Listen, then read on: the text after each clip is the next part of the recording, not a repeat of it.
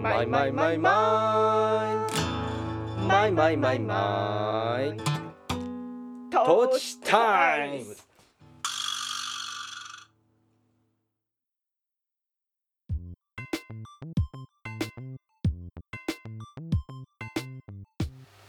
沖の皆さんこんにちは、えー山梨県上野原市在住の音楽家小田康生と野菜農家、えー小田智美の2人が身近な話題を皮切りに、えー半ば夫婦喧嘩混じりで語り合うポッドキャストそれがトーチタイム。トーチタイム。ズ本日はゲストを招いての回でございます、えー、向笠太郎くん。こんにちは、向笠太郎です。どうもいらっしゃいませ。来ちゃいました。はいやったね。はい。あのー、向笠くんについてはえー、とまあでも自己紹介してもらうのがいいかな。あどうしよう。そうですか。はい、そうですね。お願いします。あの何回か2回前かそれぐらいの回で随分、あの紹介していただいて もう十分かとは思っているんですけど向笠太郎と申します、えー7年前ぐらいから藤野にえー移住してきまして、はい。で藤野の中の篠原っていうところに3年前ぐらいにお家買ってで今そこであのがっつり、うんえー活動をしております。よろしくお願いよろしくお願いします。永住予定なんですね。ねえ、うん永住っていうとなんかさほらあの、うんうんなんていうの？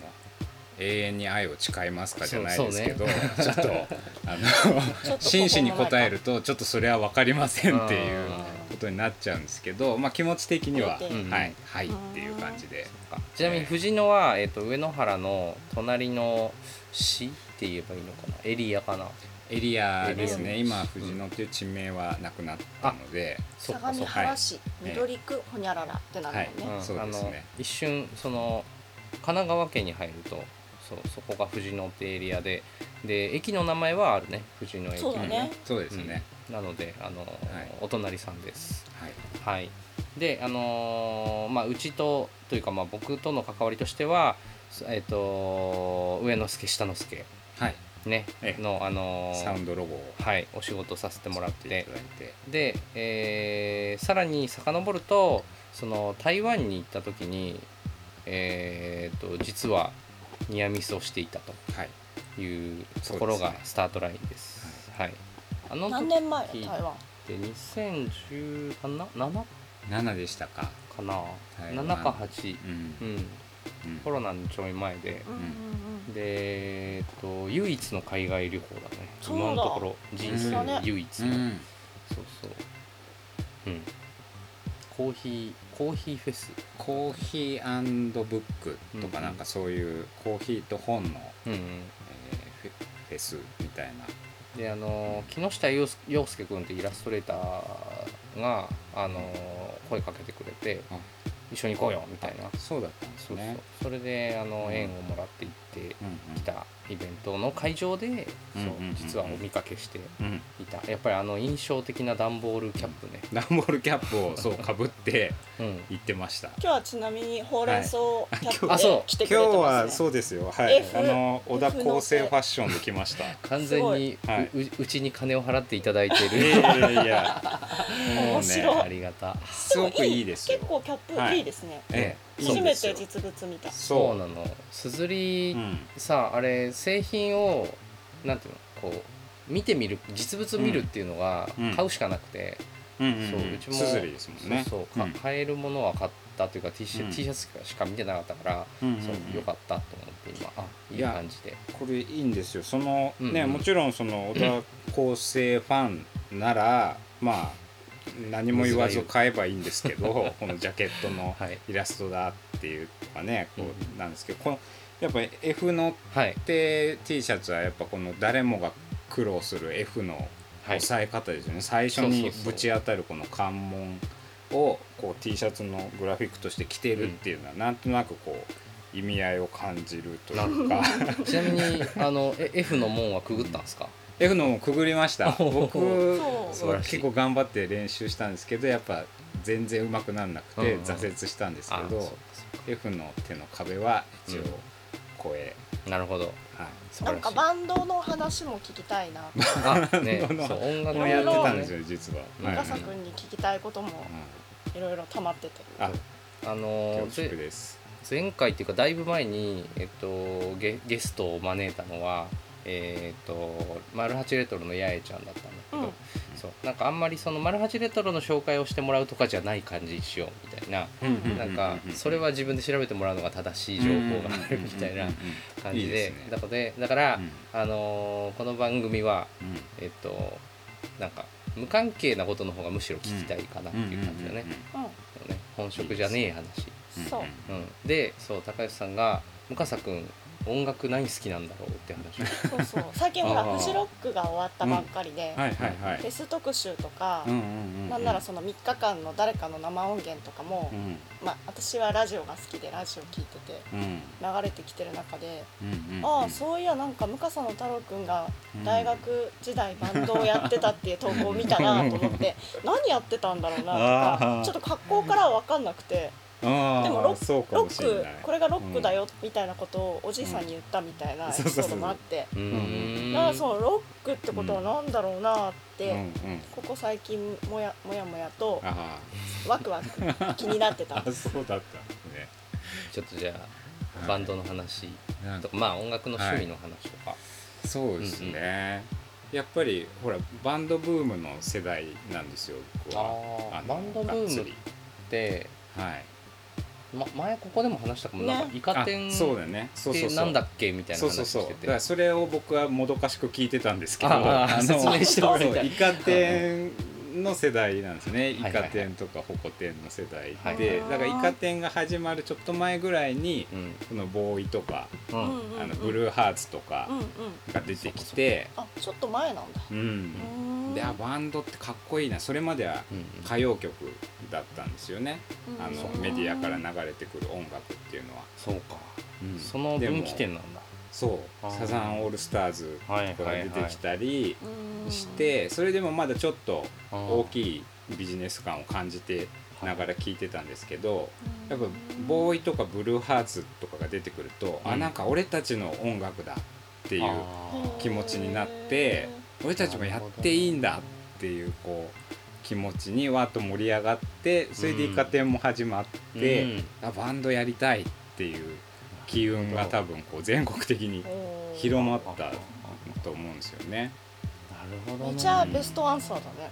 よくわかったね。そうだでも確かに自分の手元に引き寄せられる音う楽うんが普段聴ける音楽じゃなかったってことだもんね。あのうん歌謡曲ってえっと作曲作作曲家が作詞家がいて歌手がいてみたいな分業制でうん。であの生演奏だったり、まあ、音源だったりもするんだと思うけど、うん。結局なんか自分たちとはちょっと程遠いところにある感じだもんね、そういう意味ではそうか。そう。どね。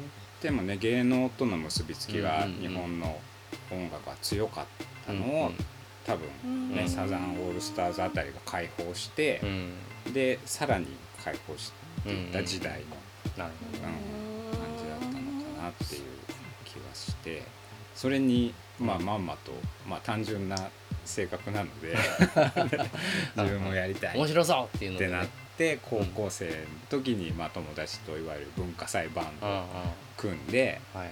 みんながやりたい曲を持ち寄るからもうジャンルもうん。何もバラバラみたいなのをやっていてうで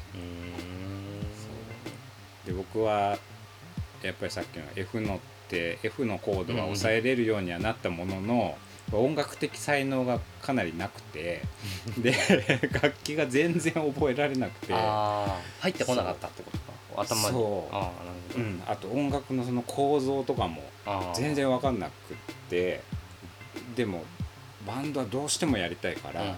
ボーカルやるって。で歌がうまいわけじゃない。むしろ下手なんだけど俺ボーカルじゃあやるってなって高校生の時ポジションはボーカルだった。そう。なるほど。そう。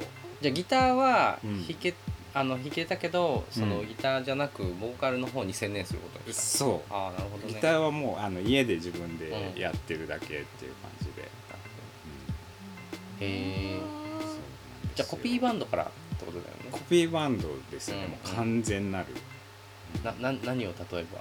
えっとね、うん。僕は、えっと、音楽的には親父の影響がすごく強くって、う親父はなんだろうまあオタク気質なんですよね、うんうん。だからあのロックの CD をもう仕事が終わって帰ってくると毎日のように TSUTAYA に行って、うん。うん僕も連れてってもらった。その当時の TSUTAYA、C ただの CD 屋みたいな感じだったんですけど。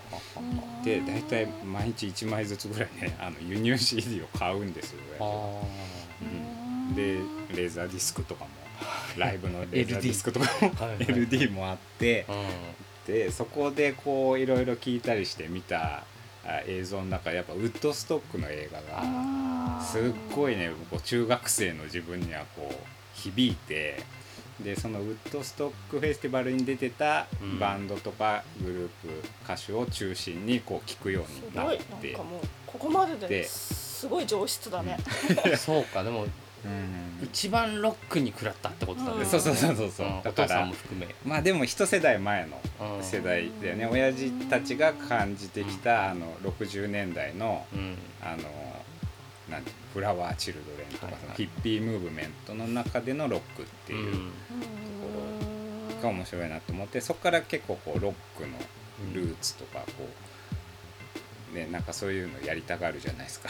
あのなんかカバーした曲のこう元の人たどってたったりこうオリジナルをやってブルース聴いてとかってやっなるほど。てるうちにものすごい偏っちゃって趣味がだから本当にこう偏ったやつばっかり、うん。うん今もですけどてるよそういう意味では全然俺より詳しいんだろうなと思っていや詳しくはねその本当僕親父と全然違ってオタク気質が全然ない人間だから、もうねいろんなことにおいて浅いんですよね。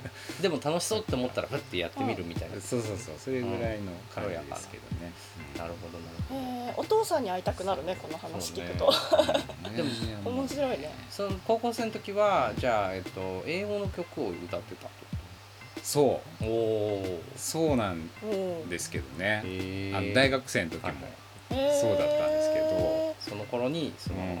いろいろ摂取したロックを、そうそうそうそう。やり自分もやってみたくてえやってたっていう感じ。え他のそのバンドメンバーたちは、うん。なんかでも持ち込んでくるものはまた別だったえっ、これやりたい。と高校生の時は本当にバラバラうでレッド・ゼッペリンをやって、えーアルフィーもやって ブルーハーツもやってっていうバンドでしたね、いい楽しい。うん。一番楽しいやつ、うん。ありがちなやつ。そうそうそうそう。先週のなんか軽音部の話うんうん聞きました。何でも聞いてますよ。話が早い。うちにいるみたいだね。あのちょっとそことも通ずるなと思うけど、うんうんうん。ね、なんか多分軽音部ってものが、うんそのバンドがみんなもやれるねってなってないと多分できなかったんだけどね。軽音部ってもの自体はあった？軽音部部としてははえっ、とど高校高校、うんそうそうそう。高校は軽音部はなかった、あなかった、うん。ん。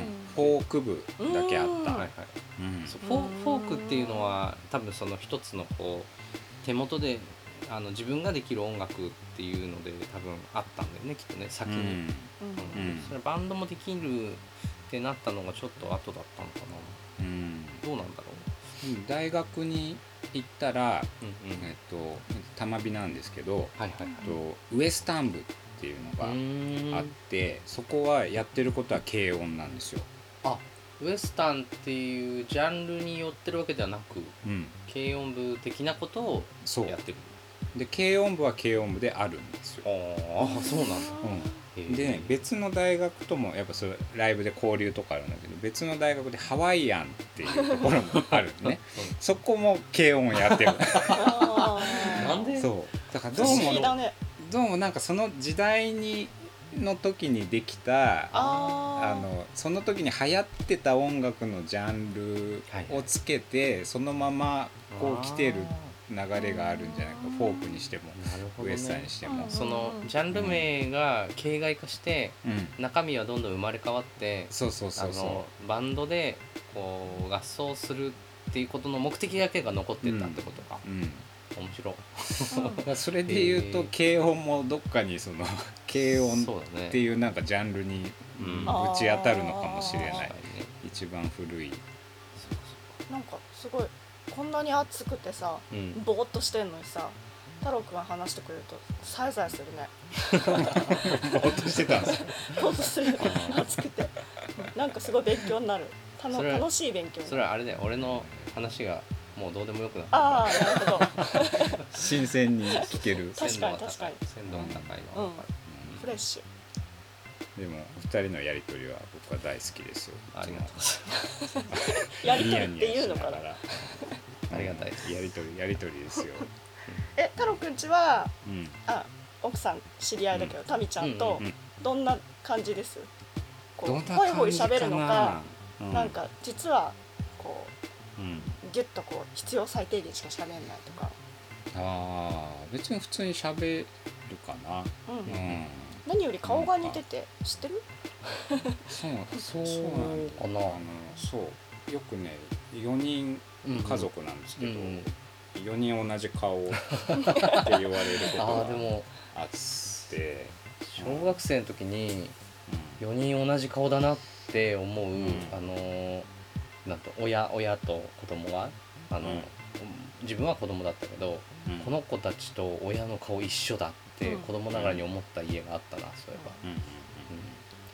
不思議だよね、うち うちもそう見られる時もあるもんね、うん。うん。なんかでもう2人だけで、うん。あのいると、うん。そんなになんかそう扱われないけど、中ん。間にそのグラデーションがあることによって、あのうんうん。全部同じ見えるっていう現象もあるのかもしれないなと思うけど、わかるわかる、うん。うん。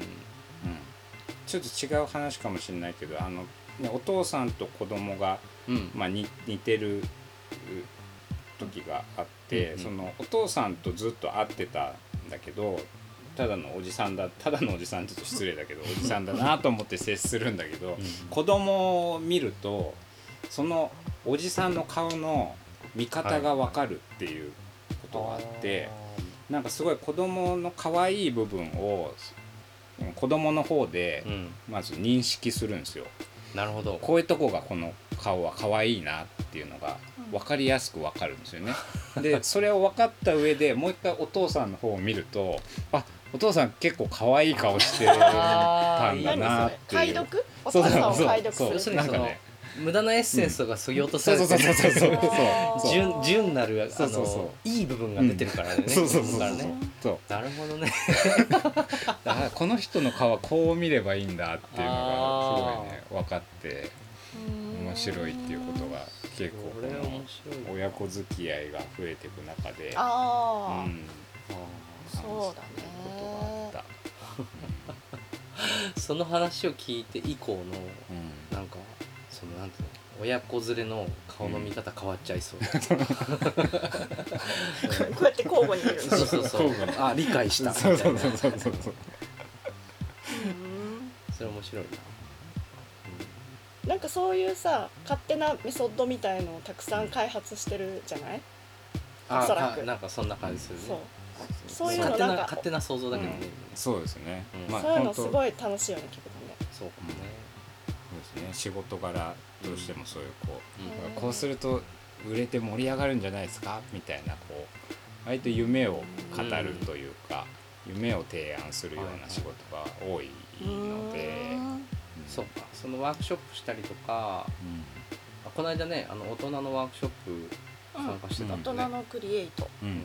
うん。そういう時にそのなんかこうこうするとああするとっていうのをうん。こうなんかいっぱい言うっていううん。なんか一つそれもスキルが必要だもんね、うんうんうんうんああそうかもしれないですね。それはでもあのほらバンドで鍛えた バンドのフロントマンとしてずっと MC をやっていたからっていうのが意外と役に立ってんじゃないかなって最近自覚して、そうん、人前で全然緊張しないから、確かにき肝は座ってくるよね。うん、ね小田さんもそうだと思うんだそけど。れはそうかも。うんなん。かもっと子供の頃あーといやでもそう子供の頃こんなに人前に立つに人になるとは思ってなかったからうん。ううん、自分一人で行って歌って拍手もらうとかうんうんうん想像できてなかったから。うん。本当になんか慣れはあるんだろうな。なんかあの国語の時間とかにこう「はい、うん。こっから読んで」とかって言われて、うんうんうんうんこうやってなんか顔がだんだん赤くなってくるみたいな、うんうんうんうん。そういう自分嫌だなって思ってたのを覚えてるから。そういうの全然なさそうだよね。ここ私に読ませろよって思ってた。ここ一番盛り上がるここここで当ててくれないと始まらない。来い来い来い来いと思ってた。んだよすごいね。すごいな。あそれそういう感じは全く思いついたことないな。そういうなん小か学校の時。そのバンド以前があるとしたら、うん。なんかそういうこう照れとかんうん。なんかどどういう感じだった？照れる方だっもう本当うん照れる方ああ照れ照れ。もうね。嫌だった。いいですいいですそうそうそうそう。うん、ずっとその前はサッカーやってたんだけど少年少年サッカーやってたんだけどもうボール来ないでほしいと思って、え消極的。ー、面白い。ミスすると怒られるし、なるほどね。あーでもどっかでその自分の場合だけどなんかこうあこれ面白いなっていうなんか瞬間転げてからはうん。割とそういうなんだボールとかねうん。来い来いっていう気持ちになっていったかもしうれないな、うんなんか確かにタイミングはあるね、うんなんか自分だ的な、拍手をもらうことのね喜びとかもそうだし、うん。美味しいってなんだろうみたいなこうん。とだよね、そうね。美味しいが分かるまでって結構うん。時間かかるよね、そうね。うん。っていう感覚なのかな。なんかね。であとそのそう消極的ってあの奥ゆかしいとかとは別な時あるなっていうこともだんだん分かってきたから、なんかそのこういう時はガンガン手を挙げた方がいいんだとか、うん。こういう時はなんかガンガン場を回してった方がいいんだっていう方になんか参加するようになったっていうのもあるかもしれない。なんかうんその場その場に積極性がないと、あのてかそれがむしろ場にとって優しさになる時もあるんだよな、みたいな。でもそれごく最近じゃない？子供時あ代にいやいやはあいや子供時代はそれは分かんないわかんないねだけうん。ど、そのまあミュージシャンやるようになってからとかもそうだし、よくよくあるのがなんかこういろいろイベントとかあって、主催の人たちと写真撮ろうっていう時にうんうんうん。あるんだよね、うん。あの女性が多いけどうん。前も言ったかな？なんか「はいじゃあみんな写って写って撮るよ」ってなった時に「うんうんうん。こうああ私いいです」みたいになってる人がいるんだよ、うん。でもねその「私いいです」の時間でみんな待ってるんだよ。うん。いやいやいやいやいやいやいやいいですいいですいやいやいやどうぞどうぞいいですみたいな時に、あのガンってあの何の遠慮もなく入ってくる方がかっこええですよお母さんっていつも思ってる時が。あ言わない言わない。あそうそうそうああの遠慮遠慮なくとかそういうんじゃなくてもうそういう時は「うん。うんはい私映るんです」って。あのなる方がいい時もあるなって思ううんうん。時があるね。うんうんあのイベント主催するお母さんたちぜひ。あ主催側か、はいはい。何の関係者ね。何の問題もないのでねうん映ってください。そうですね。まあ女性には女性のあれがあるんでね。そう女性には女性のあれがあるよね。女性の肖像権があるんでね。そうあるのでちょっとあんまりこうね。あの言今わない日今日は今日はけ化粧しとらんのじゃとかさこのこのシャツの時は取りたくないんじゃとかさ。なんかいろいろとね。たまに本当に最後まで映らないっていう人もいるねでしょ？でそういう人はねあー。ちゃんと決めてきてるからうん。うんそうあの分かるのなんか、うん。あ私だうん。っていう、まあまあ、でもねあるねその。そう瞬間淡い的ななん淡いか人っているね。そう瞬間的な判断で なんかあってなってる人は最終的に映るんですそうだね、なんだろうねあれね。そうそうそう。いろいろあるけど。あーあーじゃあって言って映るから、カラオケでマイク回ってきても「あー」とか言っててもめっちゃ歌うみたいな人だよね。そうそうそう。うんだからそういう人はそれは奥ゆかしいと勘違いしてる可能性があるから作法だと思ってそう作法ねう。ん作法だと思ってる可能性がそれとはねちょっと別個にしないといけない、本当のシャイはあの本当に断るし、そう。っていうポリシーだもんね。ことがだから自分もあるかもしれないなって思って生きてるな、うーん。うん、だから気をつけなきゃなっていう。ね、うん。そうだね。確かにそうそう。なんか逆に場をこうなんていうのかな。こう停滞させてしまったりうん。気を使わせちゃったりとかね逆にすることもあるから、あるっていうね。だからはいはいあのボール回してください。蹴るんでっていう時も必要っていうかね必要。必要、こんな感じでいつもやってるんですよ。こんな感じでやってるんですね。行き先がマジで決まってないので。はい、何も順番も決めてないけどうん。いろいろ太郎くんが持ってきてそうだねくれてるものもそうだね。見つつはいはい。でもそうそうもうコーヒーあじゃあもなくなってそうですよ。きたからコーナーコーナーがあります、あコ今回。ーナーが。はいあのお客さんを迎えたのではい。なんか美味しいものを食べようのあコーナーです。やった やった美味しいものがあるんですね。はい。そう。こうやってあの不意に遠ざかっていなくなったりした時も、うんうん。回したまんまだから、うんうん。そう。それはこういう距離感なんですね。そうなんですよ。たまにそういう時あります。わかりますそれでねだからあの、はいはい。上之助下之助ができたんですよ。そうでした。でやっとねサンプルをお持ちできてありがとうございこます。れがはい製品版で、えー上之助下之助というのはですね、えっとあ蓋があそっか、はい。サイズが違うんだよね、はい。えーとはいはい。S と L があって、えーはい。それぞれ3色ずつあって、はい。なので全6種類なんですけど、うんうん。はい、でこれはあの私がやってるザリガニワークスっていう会社うん。と,、とプロダクトデザインチームのテントっていうところがあってそこと一緒に考えて、はい。えー栃木の栄工業っていうプラスチック成形の会社さんが作っているプラスチックのコップなんですけど、はい。まあ、ただのコップじゃなくて、うん。え開けて言うんだろうな。上之助下之助っていう名前の通り上と下があってううん。あの理科の実験で使ってたシャーレ。うんうんうん。シャーレって言われて思い浮かびます？シャーレの形、今ねシャーレ。ビーカーじゃないよね。うん、なんだ？ビーカーじゃない。シシャーレ、シャーレ。あのねうん。多分ノートの記事でその件読んでる気がするんだけど、今思い出せない。なシャーレはスプーンを乗せとくされたものが見見当たらなくて。あれ？シャーレって平ったいお皿じゃなかった？そうそうそうあ分かった。そうだよね。はいはい。平たいお皿の上にうん同じようなお皿がうん。蓋としてこうかぶる、はい。分かった。う酵素とかんうん、入れとくやつだ。そう。でなんか培養する うんうん。う時にねこう蓋をしながらやるやつはいシャーレ、はいはいはい。でもこう蓋開けると両方お皿みたいになる。うんうんんですよね。同じガラス同士でできてるから。それをヒントに作られたコップでうん。あのシャーレ状のコップですね。なのでちっちゃいコップと長いコップ2種類あるんですけど。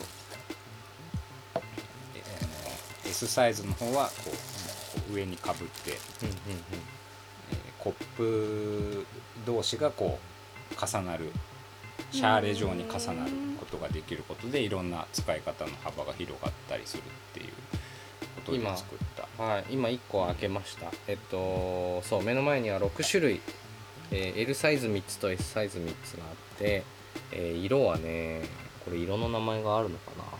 綺麗だよねいろんな名前あるすごい綺麗だよね。アンバー。アンバー。アンバー。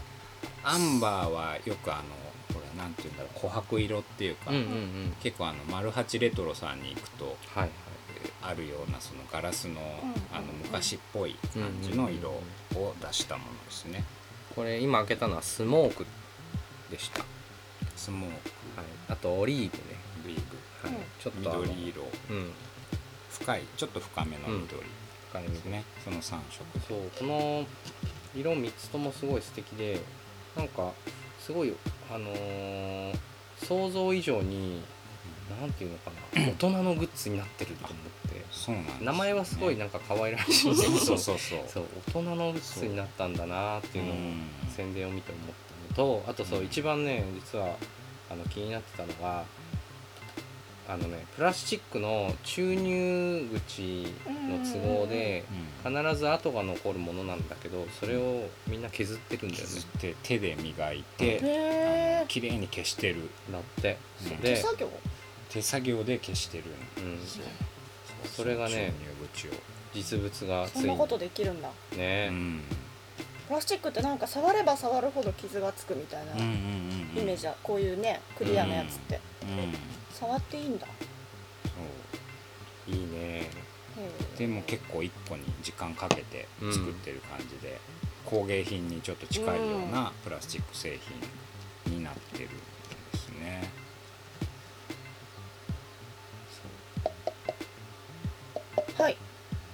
えっ、と、あ、そうか。ははい。い。えー、ハッピーバースデートゥーユーだよね。あそうだ。ハッピービバースデートあゥーユー昨日誕生日バースデーディアムカサくん深澤太郎くんハッピーバースデートゥーユーで今日は前々回食べそびれたからおやつを食べようと思って、はい。太郎くんの誕生日もあるしやっはい。やったと思って。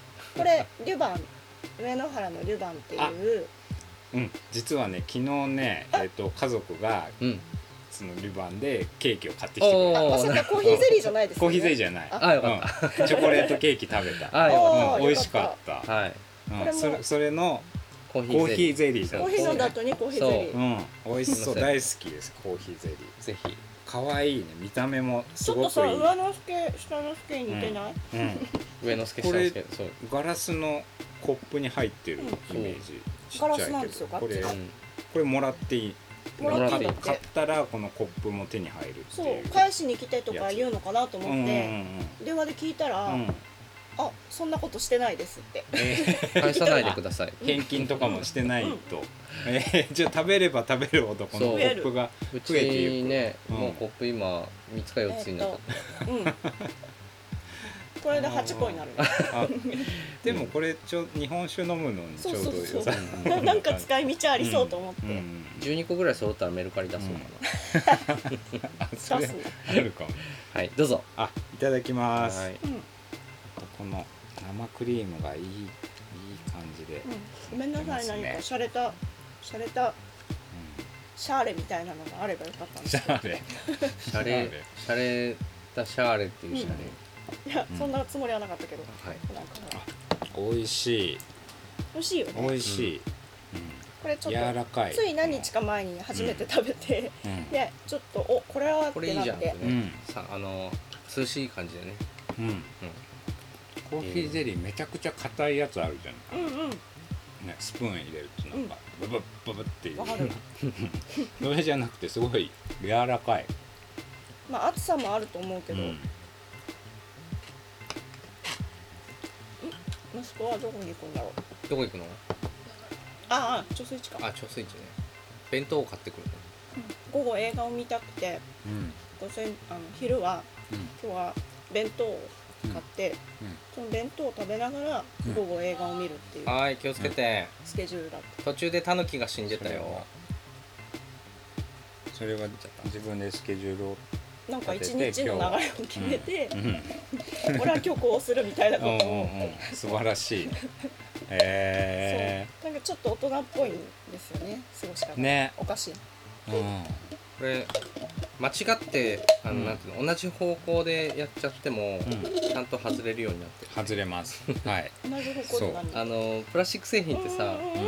うん。たまにあのカバッとはまってさ、完全に空気が入んなくなる。二度と取れないやつ。そう取れなくなるじゃん、うんそうあのどうなるんだろうなって思ってた、うん。でもね隙間が絶妙です、うん。あったかいの入れてそれが冷めると外しにくいとかそういうのあるかもしれないけど。うんうんうんうん。えー、ちょっと。こう2つこういうふうにうん。なんていうんだ組み合わさってる時はうん。み密封的な感じになってるの？密封まではいかないから、うんうんあそうあの逆さにするともちろんこぼれちゃうあそうかそうか。のでまあちょっと蓋をしとくみたいなうん感じ、うんその例えばベッドサイドにこう水を置いて、ね、ああそうかそうか。こうカポってはめといてっていうような使い方ががいいかなと。結構庭仕事の時にいいっていうのはうちの奥さんから、うん。あーゴミが入らないうん。ねまあ水筒を持っていくまでもなく、うん。これに入れてちょっと蓋しといてうん。でちょいちょい水分補給しながらっていうのが便利だって言ってました。トライタンうん。それでこの製品をがもうすぐできるぞって思ってうんうん。このプロモーションであの動画とかにこうサウンドロゴっていうね前の回で説明してもらいましたけど、あの上の助下の助っていうこの品名をうん。メロディーに乗せて言うのが欲しいなと思った時に小田さんうんに頼んでみたら面白いんじゃないかなと思って恐る恐る連絡をしてそれで、えっと一山マートのイートインコーナーそうだ。で 一応まああとスーパーね。スーパーの。あって、うんそこから桂川のうん。河川敷のベンチで、うん。座りながら打ち合わせをしたんですよね。そうそうそう、うん。そうでした。一番いいミーティング スポットだね。そう。であの上野原っていうかまあうちがちょっとこう上野原の柱としたらあと藤野からだからこうなんかあ中心点的な、うんあのそうポイントにあるね、あそこはね、そうです一山嫌いな人いないからねうん。そうだね愛されてるね、一山集合ねって言われてえー？っていう人いないもんね。まあね。まあでも逆になんかそのえーっていう人の何がこだわってるのかも聞いてみたい気になな スーパーで集合っておかしいからね。そもそもがおかしいから。おかしい、うん。うん。うん。いやであのー作らせてもらってよかったしあのー今後あれってなんかこう今はあの YouTube の動画の一番最後に流れるようになってて、うんうんうん。なんかこう活用方法ってああるのかなと思って。そうそう。えっ、と、やっとこれからこの上之助下之助は一般発売というか、うーんそう今まで予約販売というか、うんそのテントさんっていうそのうんうん。あのデザイナーユニットの人たちが自分たちでお店もやってるんですけどそこだけの販売だったんですけど、うんうん。と一般発売になるんでちょっとまたもう一回いうん。ろいろ宣伝していきたいので、こうもっと短い動画に対してあのサウンドロゴをつけていけたらいいなとあり思ってがとうございますおります。役に立てたら嬉しいです。せっかくあんないいあの表現をしていただいたんで使っていきたいなとありがとうございま作ってもらってからねすっごい時間経っちゃったんですよね。す確かに。もうねそうだね。1年以上うんうん、うんあれどうなったかねみたいな、うんそう。感じねそういうこと多いよね。そうかもね確かになんかまあサウンドロゴって俺初めて作らせてもらって、うん。でも曲作る時がたまにあの仕事もらう時あるけど知らないうちになんていうかそのプロジェクト自体がなくなったとかうんうんうん。何の連絡もないまま、うんうんうん。よくある。そうそういうこともあるから、うん。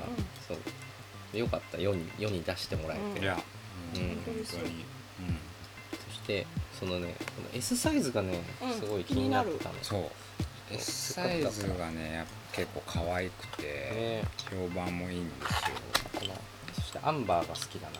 うん、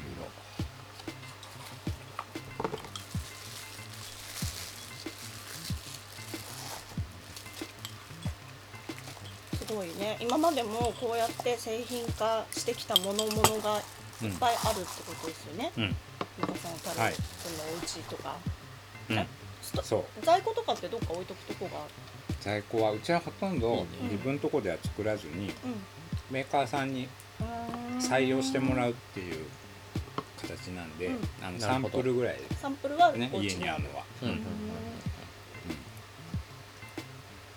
ん。いいなうん。アンバーアンバー S いいですね。アンバー S いいですね、うん。うんちょっとそのなんでこうこうやって見るの？いやなんか見たくなったんだよ、うん。な見た 見わたくなった。かるよ。なんか色眼鏡みたいなね。どうせ見たいでしょ、うん。ううんだから普通だとねこの底の部分に、うん。あのプラスチックの注入口うんうんうんがこうポツンと残るうん。うん。あわけなんりまですすけど、ちょっとこうガサガサするやつだよね、そうそうそうそう。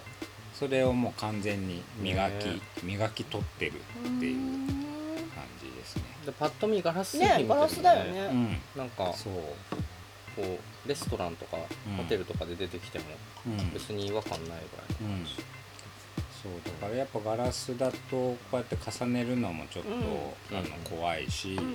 あと外で使うのもちょっと怖いけど、これは、ね、重ねて外で使ってっていうのがすごいできるので、いいうん。のかなと。ね。ありがたい。ちょっとじゃあ、はい、これサンプ使ってルください。はい使わせていただきます、はい。え全部？全部全部全部ですけどあのこんな使わないでしょ、うん。でそうだね。であの今開け開けはい、いるんだったらら置いてくんですけど結構コップがこんないっぱいあっても困るかなとか でもね確かに。おお家の事情に合わせていただけね。お多いんだけど、はいでもこの3つ揃ってんのがまた可愛いっていうのもあるよね。なるほどねまあまあお買い上げ悩みどころ。ですお買い上げそうですねあいやそれはね気に気になさらずでこれはメーカーさんからちゃんと小田さんの分としてもらもらってきてる分なので。まあでも写真は撮らせてもらおう。そうね。あでももらうも。らっていいですか？うん、もちろんです。で誰か、はい。あのなんかねあの、うん。こんなん出てんだよっていう時にちょっとこう、はい。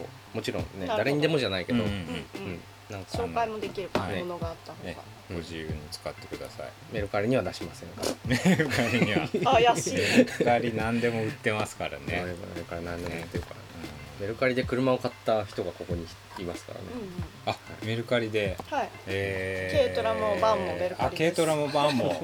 えー、すごいなメルそうカ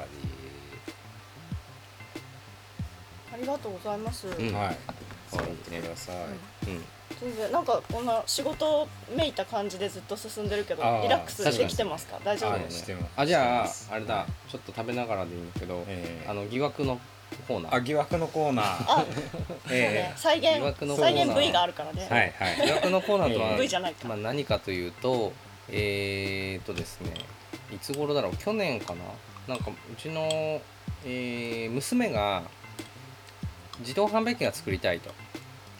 で遡ると息子がむもっと前に自動販売機が作りたいって言い出して自分でなんかノートに設計図書いてで段ボールで作っていたのを途中で断念してで諦めたのを多分娘が覚えてて私もあれ作るって言って自動販売機をある日作りで結果的に出来上がったものをあのインスタに動画を載せたんだよね、僕がね。うん。でなんかちょいちょい載せるからね。ねあの あのいいのできたなと思って。えっ、とね段ボール製でえっ、と段ボールのその箱型になっているのの向こう側に飲み物のを模した筒みたいのがこう並んでて、で表側からボタンと呼ばれているあの突起をビッて押すとその押したのが裏側に棒でズンってなってあの筒をゴロンって後ろに倒してそうすると向こう側が坂道みたいになっててそこからガロンって出てくるっていうシステムになっていてでそれをあのあこれウケるなと思ってそう写真あ動画をアップしたんですけど、えーそれから何何ヶ月だろうね。まあ、時が経ち。えっ、とここからどうぞ。あえっとね。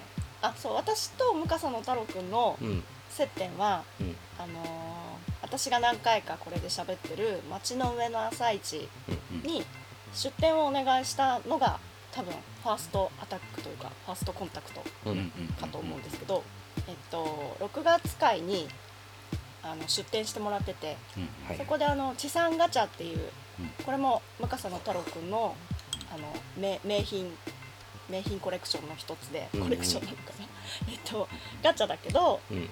あの地元産の素材とか使って、とか地元の、えー人力を使って、なんか製品化したものそをういろんなところに置いてんだよね大学とか。10箇所ぐらいに、うん。うん。地産ガチャで検索したら出るかな。あのホームページ作ったんで。出てきますはい。むちゃくちゃ面白いので、うん。ぜひあの見かけたら絶対即買いを即ガチャをおすすめするけど、そうじ地面の地に、えっと生まれるで地産地産。うん。のうん。ガチャ、そうそれで出店してくれてうん、でその時の両替機を自作してきたんですよね、そのガチそうそうそうそう。ャガチャに、うん。えっと入れるためのお金を、前夜まではでも確かね、両替マシンとして僕がいますよみたいなうん。アナウンスにとどまってたの、ああなるほどね。でも当日見たものはうん。マシーンだったんだよねなんと、要するに、うんうん。全然人間じゃなくて、もう機械で、うん。あの太郎くんが操作する機械で,、うん。でそれの仕組みがどうやらあれっていうね。あれ なんかそれ知ってるなみたいな。なんかうちで見たなっていうことを教えてもらってで動画も見せてもらって、えなん確かに何か既視感を感じーて、え。ででもねあのどう考えてもあのプロの手によるものに もちろんなってたから、いやよかったね。ああの動画シェアできるのかな今。まあまあ愛愛を込めてうん。あれパクリじゃねっていう発言を私がして。そうでそれが疑惑というええ。そうですねことなんですけど、ええ。ーどうなんですか？そうですね、えっと、まず事の経緯から 説明させていただきますと、はい。えーまあ、ガチャガチャ地産ガチャでイベント出店っていうのがほぼ初めてだったのかなあえのー街の上の朝市で、6月普段は、うんあのこっぱなし？うね普段そのそう置きっぱなしで普通に売ってるような状態なので、ああいうこう人が集まるイベントに持って行ってやってもらうっていうのは初めてうん。地産ガチャとしては初めてだったんですね。でガチャガチャをやる上でやっぱその100円玉がないっうんうん。ていうのはあの諦めるうん。最大の理由になると、うんうん。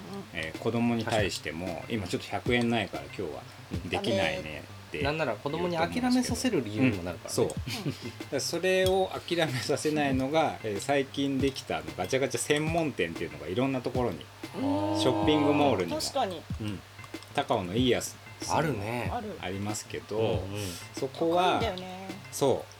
でバーッとガチャガチャが並んでて、うん最近は400円500円のガチャガチャも増えてるんで当然そんな100円玉じゃらじゃら普段みんな持ってないから、うん。そのでも専門店だと両替機がドーンって真ん中に置いてあって、そこで両替すると売り上げが全然違うなるほど。ということでこれは両替機は必須だなと思って、うんここで両替機を作ろうと思ってたんですけど前夜になってもまだ作ってなかったんですね。はいはいはい。出もうそう店のね。そう。あアイデアはあったの？うん、あのなんか作っていかないとなとは思ってて、うん。段ボールで。で前日の11時夜11時ぐらいもう寝ようかなと思ったら「あ両替機作ってないや」って言ってバーッと1時間ぐらいで作って で持ってったんですよ、うんうんうん。だから えっとその時はですねそのインスタのその映像のことは全く頭になく、はいはいはい。ええまあそのとにかくこう作る簡単に作れる方法で作ろうとしたものが今回のこの両替機人力両替機だったんですね。どなるほど。ただやっぱりその無意識の中でその、うん。ね情報っていうのは入っていてうん。だからやっぱその自覚してないとはいえ 作ってないとはまあ言い難い状況であることには変わりないので ちょっと皆さんにはご迷惑 とご心配をおかけして謝罪会見。えうん謝罪の意を表明したいと思いまあー。なんかこっちが悪い 悪いことしたみたいな感あの何何を刈り取ろうとしてるのかわかんないけど、じね。でも無罪ですよ。そうれは無罪ですよ。そうなんだけどね、すいやいやいやいや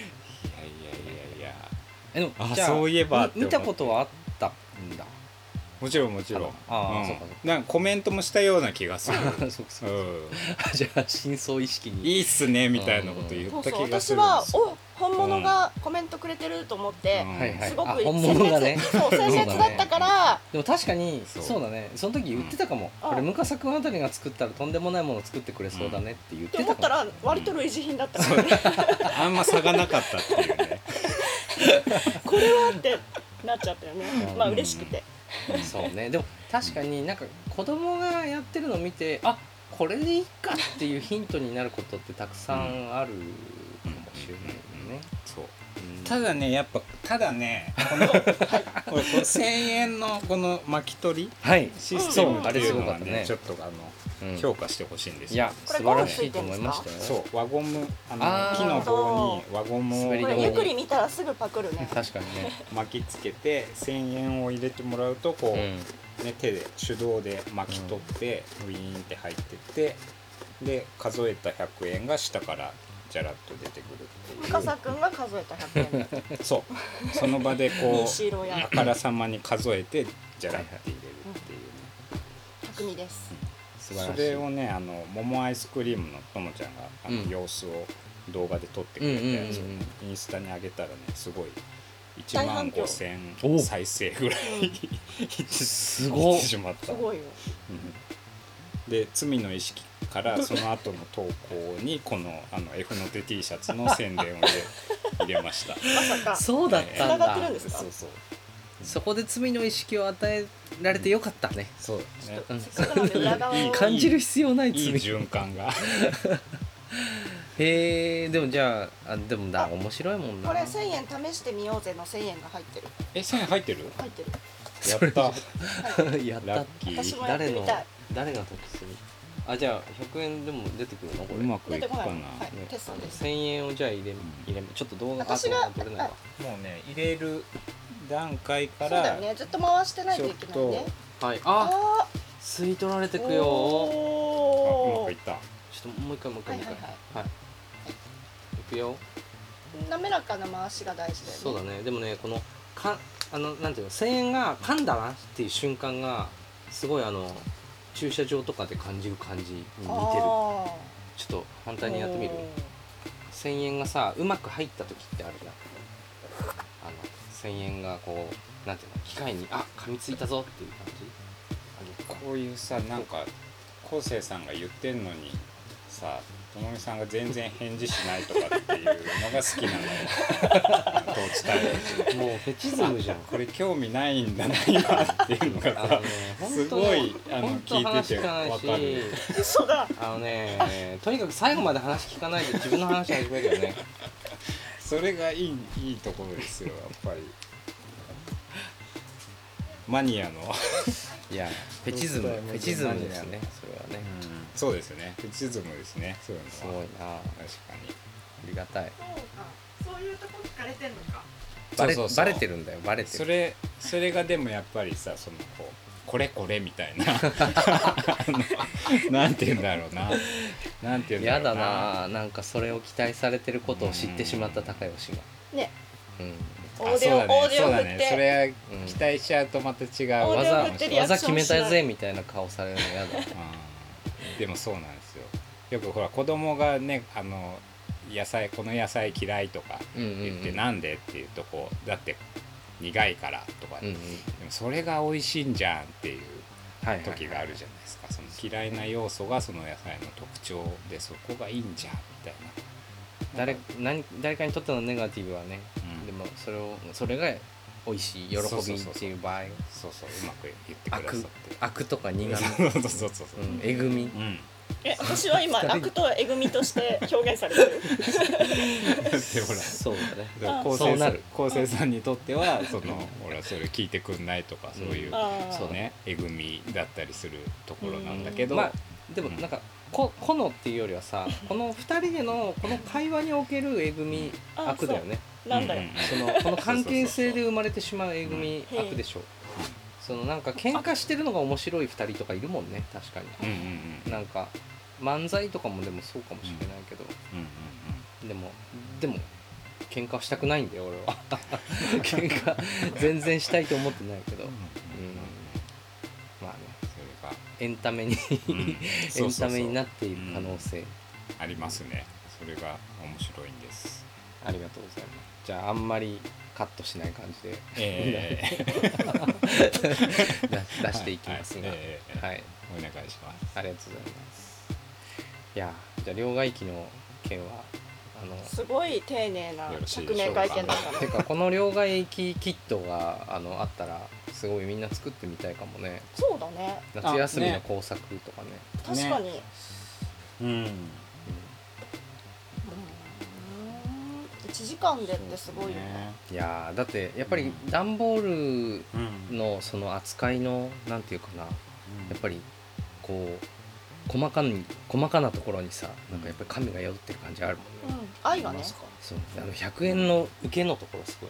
すごい。100円の受けはねこれそう段ボールガチャガチャカプセルを作ってるところがあってはそのそうカプセル。段ボールカプセルのやつを半分に切ってあなるほどね。利用したんですよ。それも向笠くん関わってる、えっとね知り合いの人がやってうんて、うんそう仕入れさせてもらったりいろいあーなるろほどね。まあ関係性はある感じで、うん。なんか、うん。私ずっとね向笠の太郎くんを知った時から、うん。すごく懐かしい感じがずっとしてたんだけどうん。多分あの、ワクワクさんだと思う。あー。クワクさん、そう私あれすごいあの番組好きで、うん。夏休みワクワクさんを大体こう見るっていうほぼ日課だったと思うんだけど、自分が作るわけじゃなく、うんうんうんうん。作ってる疑似体験をするのね。私不器用でね。かつ雑でうん。で短期だから 決してあんなことはできないんだけど、うん。ワクワクワクさんがやってくれるとやった気になるんだけど。うんうんそうあの,、あの感じをちょっと思い出すあの彼ならどうするだろうみたいなねワクワクはある。よね。ワクワクがやってくれたみたいな、うん。あー。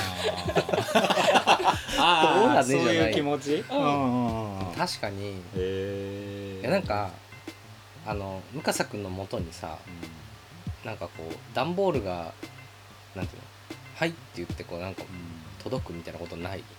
あるある。あるよね、うん。なんか俺結構あこの段ボールかわいいとかさこの段ボールデザインすごいいいみたいな時に向笠君に取っとくといいかなみたいなこと思っちゃうんだけどうん。うんうんうんきっとそれ大量に来てるんじゃないかなと思って、あのやめてる。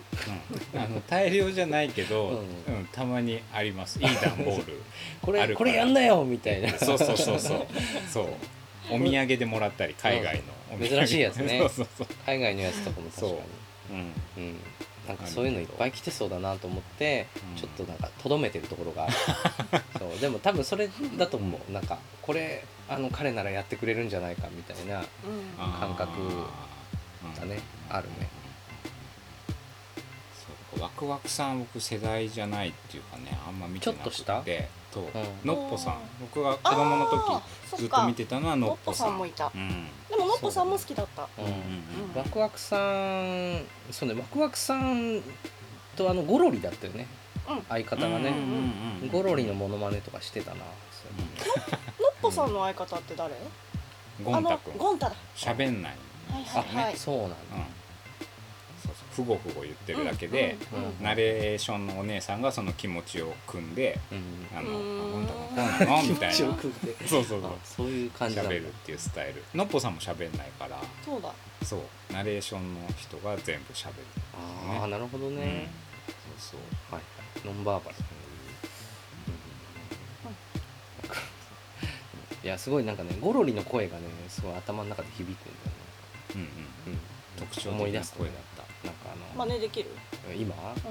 うん。わあ何作ってんの？ああはいはい。いいないいな。もう僕もって言ってさ、うんうんうん。チョキチョキチョキチョキ。そうだそれだ。うまいうまい、ぐるぐるって。うん。うんほらあーできたよ。っていう、めっちゃめっちゃモノマネそしてんじゃん。めっちゃできるじゃん。一番似てた。うん。一番似てた。ありがとうそう。なんか私はそういう意味でずっとこう画面越しに太郎くんが作るものを楽しみたいなって多分思ってるかなと思って。あなるほどね。なんかそういうなんだろう例えば YouTube とかでうん。そういうこう向笠太郎講座みたいなことをやったりとか、そういうことをししたりとか考えてたりとかする？あー全然考えてなくって、だからなんでだろうかな。僕自身がそのこう作り方をよく知ってるぜとか、うんうん。その技術があるっていうのは全然思ってないし実際ない、あ自分にうん。対して思ってない。ってうん。こ思ってないんですね。で他の人の方ができると思ってるし、と、うん。えー、となのでその何かをこう人にえシェアするとかんやってほしいっていうのはあんまり思ってないんですよあね。ー。うん、だからみんな勝手にやればいいじゃんって 思ってるんですよ。簡単に言うと。うんはいはい。だから、ね、今日はここれをやるよ。みんなもやってみてねっていう気持ちがうん全然なくって。なるほどね、うん。そっか。でも確かに今まであのゆくりが参加した段ボールのワークショップも、うん。高橋さんに行ってきたやつも、うん。なんか一個のものを作ろうじゃないもんねそう。なんかそれぞれがうん。なんかどんな気持ちに赴いてるかみたいなものを作ってみようみたいな感じだもんね、うんうんうん。だから段ボールキャップも結構ワークショップやってくださいみたいな話はあるんだけど、いやその作業も地味だしできるものもこう決まってるじゃないですか。確かにね、だからうん、いやつまんないですよって言って 断ってるんですよ。大人がやるにはいいと思うんです。そうだね。大人向けなんだ。うん、手芸的な感じで、まあ、こう手を動かして作れば、ねあの決まったものができるからいいんだけど、はいはい。子供はもっとあのうん。可能性があると思ってて、こううん。こんなのよりももっと面白いものう作って見せてよっていう気持ちがあって、うーんでそれで今篠原の里っていうところで月2回ぐらい子どもの工作教室という、まあ、便宜上工作教室と呼んでるんですけど、そっちがクリエイト。それがクリエイト、ん。うんクリエイトっていう名前のをやっていてそこはもうあのブルーシート引いてうん。絵の具と紙粘土ととにかくいろんな画材を用意するだけっていう,、もうあと好きにみんなやってっていう。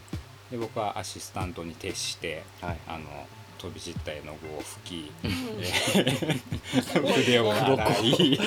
もうなんかそう。とてもじゃないこう、うん。何か現場の後って感じ。そうそうそうそうそう。もう何やっててもあの、なるべく注意しない。人の邪魔とかをしない限りは注意しないでこうやってもらうっていうのをやっているからやっぱまあ基本的にはそういうことが好きというか、うんうん。うん。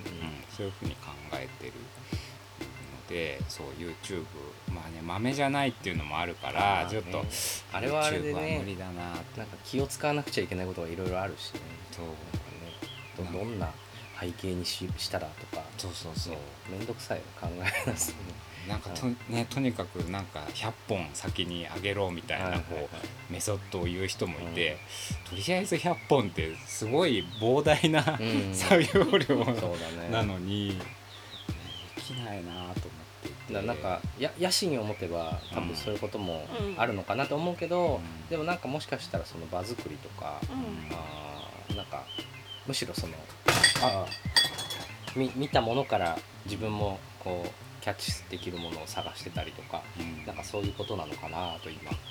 今コーヒーこぼしたからちょっと振ってね。こういうこうした。の本当だうん、なんかそんなことを今思いながら聞いてた、うん。しなんか曲作りとかもうんうん。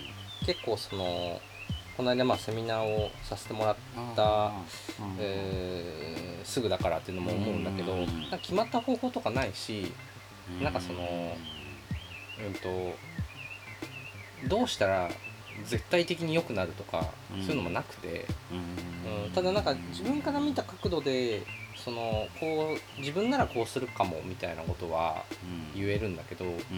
あのー結果的にそうするのがいいかどうかはやっぱ分かんないなっていう思う、っていうのはなんか、うん。その日あの高校生のみんなが自分が作った詩を、えっと、プロジェクターで映してうん。でそれにこうアドバイスをくださいっていう コーナーをね。へー。で先生があの集めてくれてうん。で書いてきても その見せてもいいよっていう子たちがうん。その出してくれたんだけど結構出たな。10人、うん。20人近く出たと思うんだけどうん。でみんながその自分で書いてきた詩を、えっとうん。その人とは分からない順番で、うん。どんどんバッとしてって、うん。でそれについてあの喋ってったのね、うん。でその時もでもそのまんまでもうん。いいような気もするけど、うんうんうん。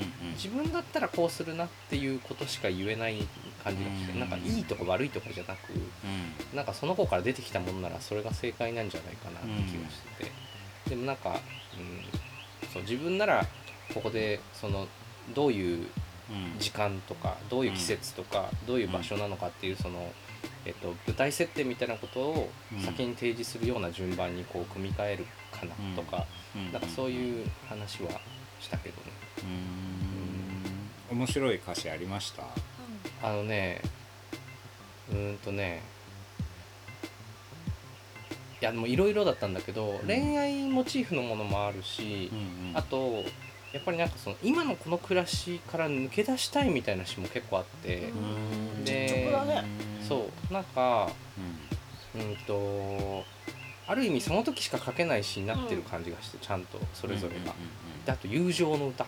うん。結構その友達についての歌とかも出てくるし、うん、なんかそれ一個一個なんかこの文章がいいとか、うん。そういうの今パッと出てこないんだけど、うんなんか割とみんな思い切りよく書いてるなって感じがしてうん。自分いいですね。そう自分はね高校生の時歌詞とかねうん人に見せられるような気がしてなかったからみんななんか早熟っていうか興味ちゃんとあるんだなと思って、うん。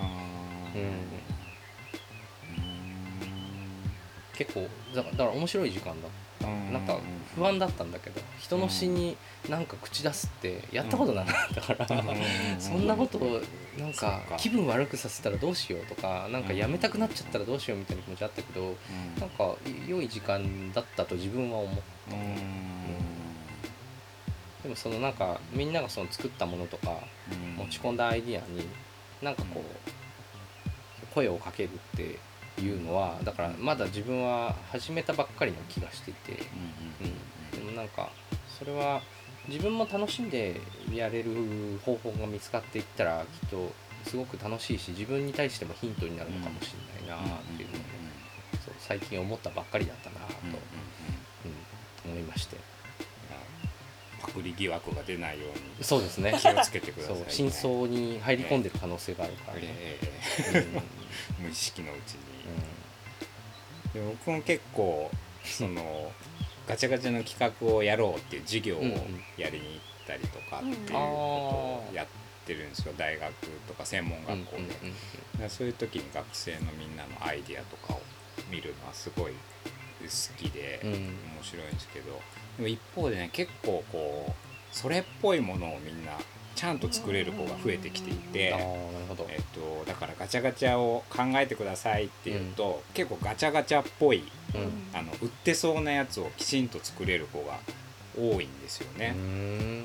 でもっとなんかまあそのクリエイトじゃないですけどもっとこうなんか あの恥ずかしい部分見してよみたいなさっきの作詞の ことでもそうなんですけども、うんこう人に見せられないような、うん。その自分としてはこう取るに足らないと思ってるようなことを、こうもっと出して見せてっていうことが多いんですね。おおむねそのアドバイスとしてするのが、なるほど。うん、だから結構ねそれのそういう表現が難しい時代のせいにしちゃうのはよくないけど、うん。なんかそういう世の中なのかなっていう気がしていて、まあ、世の中正解で溢れてるとかそうん。の情報に溢れてるから、いろんな正解を目にすることができて、手探りで何かやるっていうのがほとんどない状態だと思うんだけどなんかのやり方にしても YouTube 調べればすぐ出てくるから。確かだからなんかその辺をもっとこう捨ててこう中から中から引っ張り出してきてっていうことばっかりをいつも言ってて、それをねやっぱ見たいっていうのがこう根源にあるのかもしれない。いやすごくわかるしそう正解にあふれてるっていうのは本当そうで。でだから作曲作詞作曲もなんかその正解が多すぎるせいで作れないっていう気持ちになっちゃう人多いんじゃないかなって思ってて。で自分が結構そうだった気もしてるし。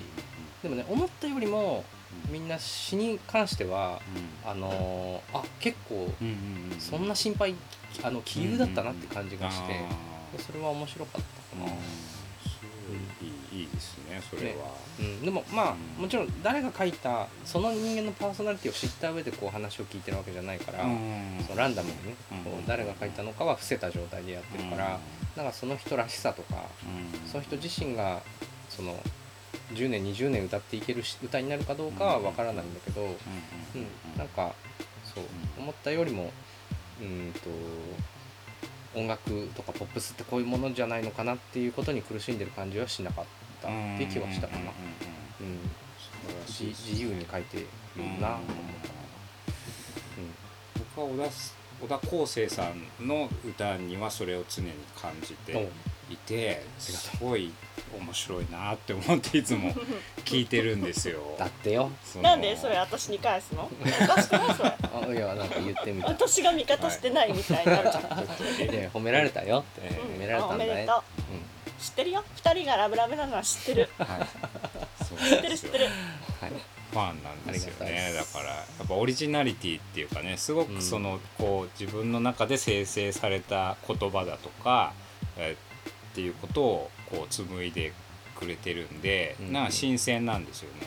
ありふれた題材かもしれないことをあの全然違う視点で言ってくれたりとか、自分の言葉で言ってくれてるなっていうのがすごくあの入ってくる感じがあってなかなか最近こういうあのミュージシャンいないなって思いながら、あえー、嬉しいもらってて。なんだっけ？これ太郎くんが言ってたか忘れちゃったけど、うん。太郎くんの投稿絡みで出てきてた言葉にうん「地産」って言ってたんだよねそれこそ。地産地消って言ってて、うん僕のお友達藤野のお友達が言ってそうそれもたすごいなんだろう、こういう言葉合ってるかわかんないけどパワーワードって思って、うん。うんおーって。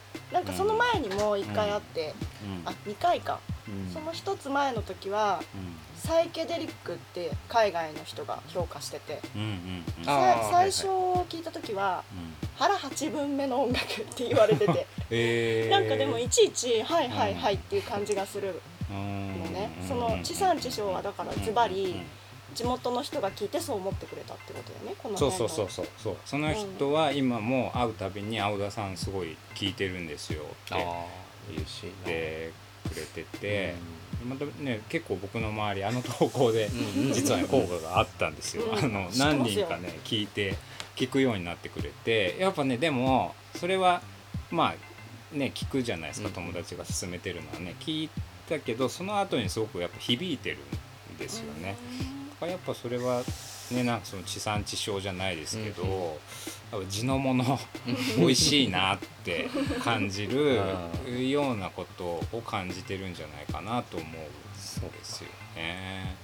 面白いね。面白いし、うん。なんかその人にその個々にとってどこがその自分と重なったかとか、うん。そういうのが面白くて、うん。多分みんな違うんだよね、うん。なんかまあね。そう、うん。でそのえっと腹八分目とか、うんサイケデリックも多分どこにこう自分がフォーカスしてるかがやっぱりみんな違うのはその人たちがどんなものが好きでうん。どんな風に生きてきててとうん。か、うん、とどんな、まあ辛いことがあってとか、うん。なんかそういうことで本当に照らし合わされる部分が違うからだと思うんだけど、うんうん。だからなんかその一個の評価が完成してない状態である自分っていうのは面白いんじゃないかなと思うから、うんだからそういうものをその広めて導いてもらえたのはめちゃくちゃありがたいなとすごい巧みだからさいやいやいや向笠の太郎君すごいんだよ。すごくないなんかライターさんじゃないかなっていやいや 全然あの文章は本当に苦手なんですけど、はい、あでもそれこそあのノートの投稿もね、うん。あの心の一次産業。あ大人のクリエイトをうん。やるとか。な、ね。でも多分それすごく読んでピンときたし自分が多分曲作る時にその大事にしてるところかもしれないなとも思ったから、うん。うん、なんか、うん、と一番自分が自分でやったことが信じられる曲にしたいなみたいなことはかなり意識することが多いしね。うんうん。うん結構だから高校生の子たちにポカンとされるかもと思ったけど、うん一応それは言っといたから、そのうんこの間ね、うんそのセミナーの時に、うん。なんか自分で自あ分ー素晴らしい。なんかその朝起きて夜書いた文章が恥ずかしくなくなった時に多分自分に近い言葉を選べてるかもねみたいうんうん話をした、うん。うでもそれは多分そのうんなんか自分にしか分かんないかもしれないような、んうん、と誰かに価値がないかもしれないことをでもかけた時うん。なのかなっていうのは、うん、今思いますね。はい。面白いですね。ね、いやだからなんか多分近いことを大事にうんしようとしてるんじゃないかと思う、うん。そうかもしれないですね。うん。うん。これからの小田さん小田康生の活動も楽しみにしてます次はじゃああの D, D の手を書こう書こうか。D の手。D の手は結構ねあの簡単っていうかあのほっとするそうね。じゃないですか。愛される形。あのあこれはできるなっていうやつですよね、うんうん。じゃあえっと日はこんなところで大丈夫ですか？はい。大丈夫というかありがとうございます。二人のイチャイチャをずっと眺めようと思ってたんで。そうだった。途中から全然喋んなくなったなと思っていやもうもともと今日コーヒーゼリーを買いながら、あ今日はこれをゆっくり食べながらはい。イチャイチャするのを見よう。って聞きたは聞きたかった話は聞けた？聞けたしちょっとふ踏み込みすぎたなと思って。これはお父様からちゃんと読み解かないと。向笠そうそう、うん、おそんな太郎はい。太郎くんから聞くだけじゃちょっと、うん。あの計り知れないんじゃないかなって気がしたしあその私フジロックもうにわかファンだからさそんなフジロックの歴史とかフジロックにこう何年に誰が出てるとかそういうファンでもないからそれなのにロックとか言いやがって。いやいやいやにわかファンって言ったってでもい一回行ってんでしょ？ボランティアスタッフで、そうですね。うん、あの搾取されまくって。そうね。ボロボロになって。帰って。きた超昔ね。うんそうね。若かりし頃ね。うん。いや僕も全然詳しくないですからね。フジロックも数回あ行った？まだ昔に行ったことがあるぐらいの感じで、行ったことないな。うん。うん。ね。でも配信とかあるからね最近は。今ねね。うん。ああいうのが助かりますよね。うん。いや小田康生さんのフジロックに出る日。うん出たい出たい。出たい出たい。そした出たい。らそしたら働かずに行けるわ。そうだね。そうだね。旅行だ、ううんうんうん。んうん。ねあれ？出たい出たい。そうそう。太郎くんはあの昨日おいくつになったんですか？あ昨日49歳になりあました。そっか、ええ。結構上だったんだ。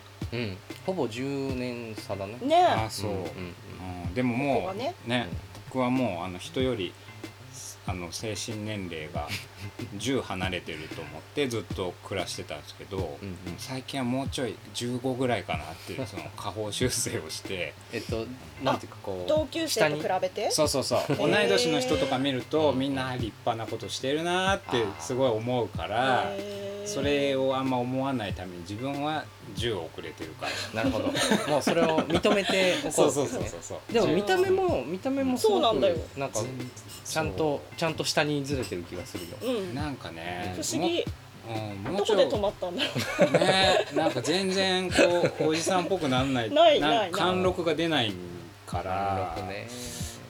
なんかまあ、うんでもいっかそれはと思いながら、うんいやうん。貫禄が貫禄で物問われる時代はもう終わろうとしてるから。あーそうですね。まあね。そうそう。って俺も思うようにしてる。小田君と知り合った時まだ10代だったんだけど、はるか自分よりはるか上だと思って知り合っててうん。見たあ目だけだと。そうそうそう。なんか結構昔から30代だと思われてて。ずっとできあんま変わって出ない。来上がっていろんなところで言ってるんだけど、そのうん30代に見られてる時代から30代超えてからは、うん。あのーもしかしたら逆に若く見られる可能性があるな、ああそっかそっか。そのベンジャミン・バトン。うん。永遠のみたいな。30代だよね。そうそう。っていう話をあちこちでしているっていう。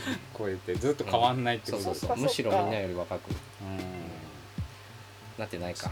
まあいいか。いやそのイカ天ホコ天の話からさずっとあれ？って23個上と思ってたからあれうんあれ？ってなってあでもうち田舎だから遅れてやってくるからな涙と あーあか。るね。いろいろ頭の中でごちゃごちゃ。そうそう。岩手にいた時も思った。鹿児島もそうかもね。そう。あのルーズソックスとか5年遅れぐらいで来たよ。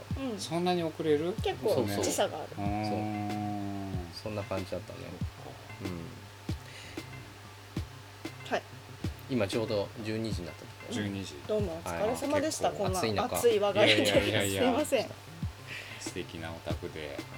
じゃああの週末多分土曜日はい。配信ですので、そうですよね。また洗濯物を。洗濯物干しながらいつも。ぜひよろしくお願いします。ご愛聴ください、はい。たまに急に休んだりしてすいませんがあもうその時はがっかりしてます。何回もこうリロードしたりしてます。あれ？嘘だろ？って。いやこう言ってくれる人がいるからね。あねの持ってるようなもんですよ。えいやそういう人がいるのにこのねなんだったっけ？